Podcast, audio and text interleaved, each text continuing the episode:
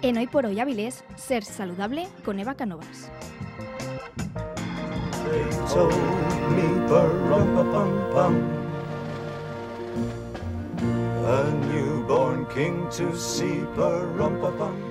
Es que hoy viene cargada de mazapanes y turrones, incluso polvorones, algo que nos tiene prohibido durante todo el año, pero a ver si levanta la mano Eva Canovas en este final ya casi de 2016.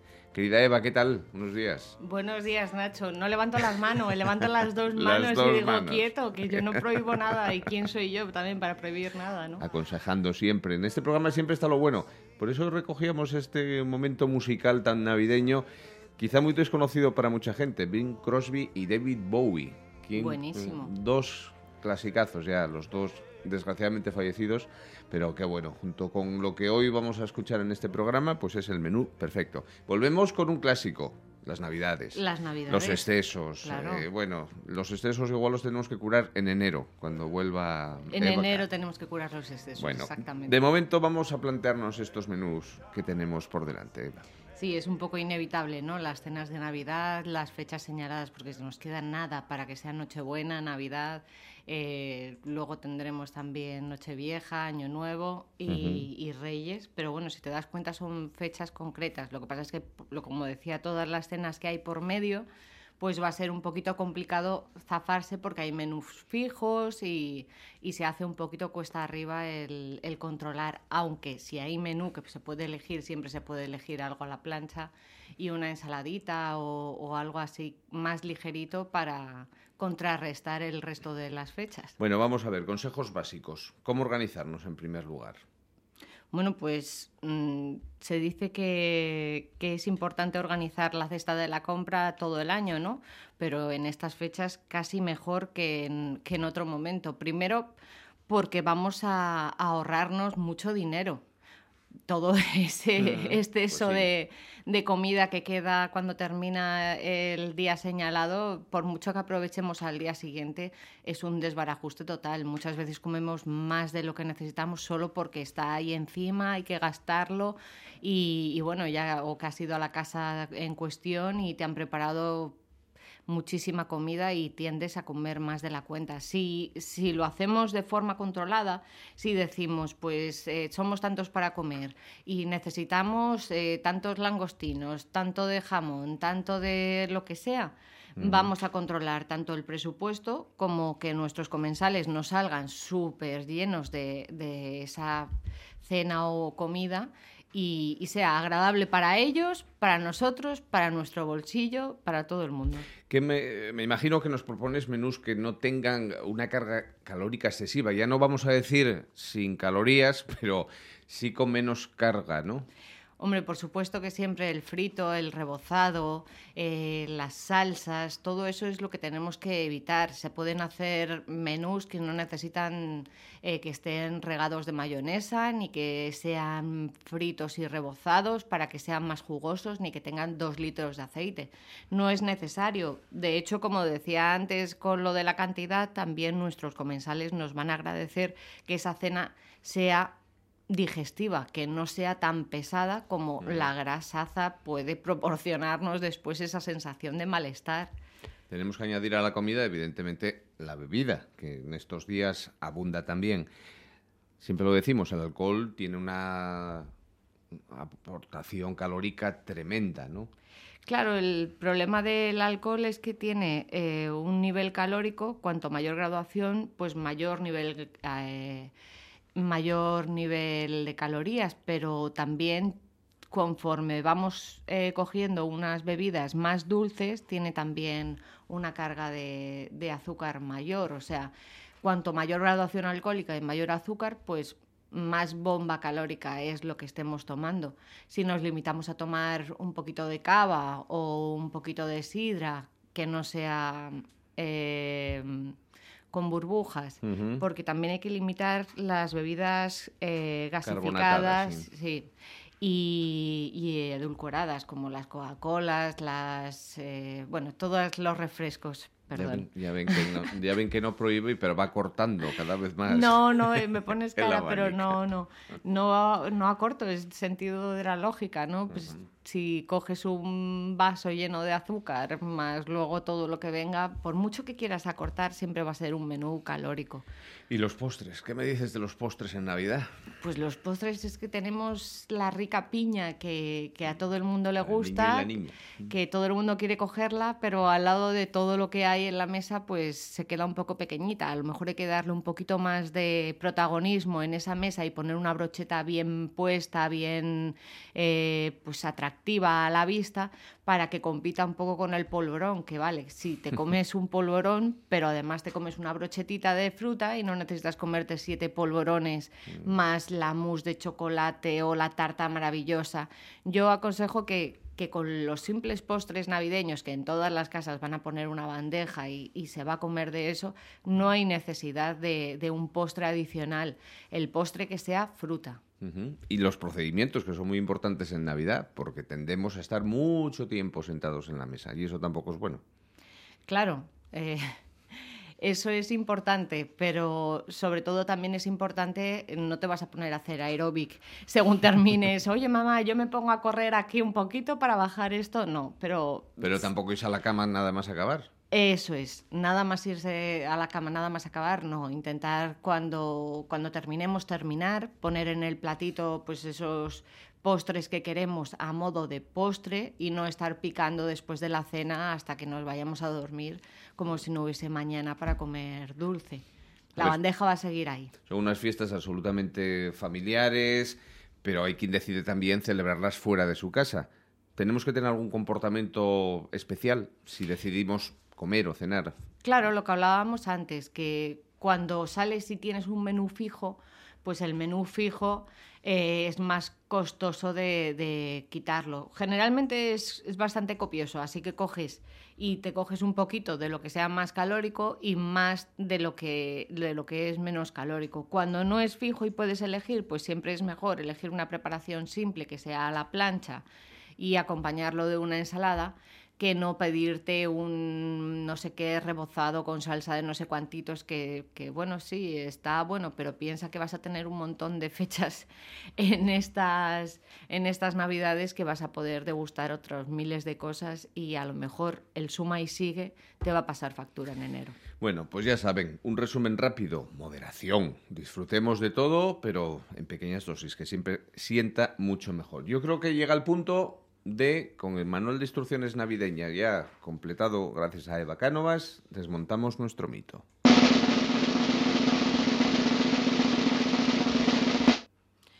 Bueno, pues siempre se piensa que acumular hambre antes de, Navidad es lo mejor, ¿no? Tú tienes a lo mejor una fecha señalada y dices, hoy no como, lo voy a comer todo por la noche. Pues eso no tiene lógica no tiene lógica por varios motivos. El primero, porque vas a llegar con muchísimo hambre por la noche y no vas a controlar y te vas a comer esa bandeja de la que hablábamos llena de, polvorones, pero antes de la comida siquiera, ¿sabes?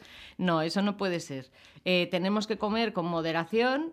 Claro que eh, el nivel calórico del día, si por la mañana comes también una fartura, pues sí que se va a duplicar, pero comer eh, algo a la plancha también, una ensaladita, una sopita con, algo ligero después, pues eso te va a ayudar a que ya estés nutrido como para llegar luego por la noche sin necesidad de, arrasar. Y otra cosa que pasa es que eh, nosotros, nuestro cuerpo, funciona también de un, de un modo ahorro, ¿no? Si yo no te doy, cuando me das, me lo ahorro todo por lo que no me puedas dar mañana. Por lo más pájaro humano que siento volando. Claro, voy a meterme en el bolsillo enterrado que tengo una subcapa aquí para que no me vuelva a pasar que pase hambre. y, y, si hemos hecho eso y estamos una semana casi sin comer porque nos va a llegar la noche buena, pues te va a pegar un efecto rebote cuando, cuando ingieras 3.000 calorías con un montón de grasa que, claro, no es lógico pensar así. Otra cosa que también, hoy voy a desmontar dos mitos, porque este yo creo que ya lo hemos dicho más veces, em, los diabéticos tienden a comprar cosas que son sin azúcar. Las cosas que son sin azúcar hay que tener en cuenta que generalmente son ricas, más ricas en grasa, porque la cuestión no es que no engorde, la cuestión es que sea eh, sin azúcar para esas personas que no tienen capacidad para metabolizar ese azúcar y eh, ricas al paladar, porque claro, si tú te compras un producto que está insípido, amargo, que no te gusta, pues no, no lo vas a volver a comprar. Cuando no tienen azúcar, ¿qué hacen para que esté más rico? Pues le meten más grasa. Por lo tanto, comer cosas sin azúcar no son cosas dietéticas, son cosas que simplemente no tienen azúcar, productos que no tienen azúcar. Así que ese consumo hay también que moderarlo y es casi preferible comer un trocito de turrón turrón que no comerte una tableta de sin azúcar.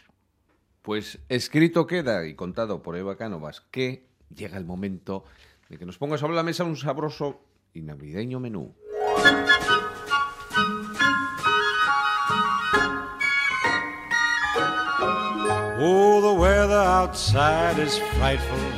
¿Qué comemos, querida Eva? Bueno, ¿te acuerdas que el otro día hablábamos del pavo de Navidad? Sí. Pues yo hoy lo propongo como plato principal. Bueno, pues rico es, sí señor. Sé que hay muchas casas que pueden no gustar, pero hay, yo creo que en casi todos el el pito calilla les gusta. La historia es hacerlo con un poquito menos de grasa de lo que pensamos que va a estar bien, porque al final va a quedar una receta bastante buena. O sea, no hace falta echar dos litros de aceite para que algo esté bueno. El sabor del propio pollo ya suele gustar. Eh, eh, yo recuerdo ese como plato principal, el del pollo, el pavo que de Navidad de, los americanos del Día de, Acción de Gracia, porque claro, es un pavo grandísimo. Tú puedes quedar vestir una mesa con ese pavo y quedar estupendamente con toda la familia dándoles una carne además súper baja en grasas. Efectivamente. Y aconsejo que para los todo esto para el menú de Nochebuena, claro, ya lo, vamos adelantando, que ya hay que ir pensándolo, porque está ahí ahí. Y, yo aconsejo de primero pues tirar de mariscos todos los que se puedan en casa. Eh, los mejillones a la vinagreta están riquísimos, que no necesitas hacerlos en los tigres estos rebozados. Puedes hacerlos a la vinagreta con pimiento rojo, pimiento verde, cebolla, vinagre, aceite y, o la vinagreta que guste en casa, que hay algunas que llevan huevo también. Se le pone a los mejillones y queda riquísimo. O el pulpo a la gallega, que se pone con una patata cocida, pimentón y sal o, incluso una sepia o los míticos langostinos eh, nos vienen bien. Luego de mm, en muchas casas ponen Ser Avilés. Corren nuevos tiempos. Vamos a escucharnos. Lo sabíamos.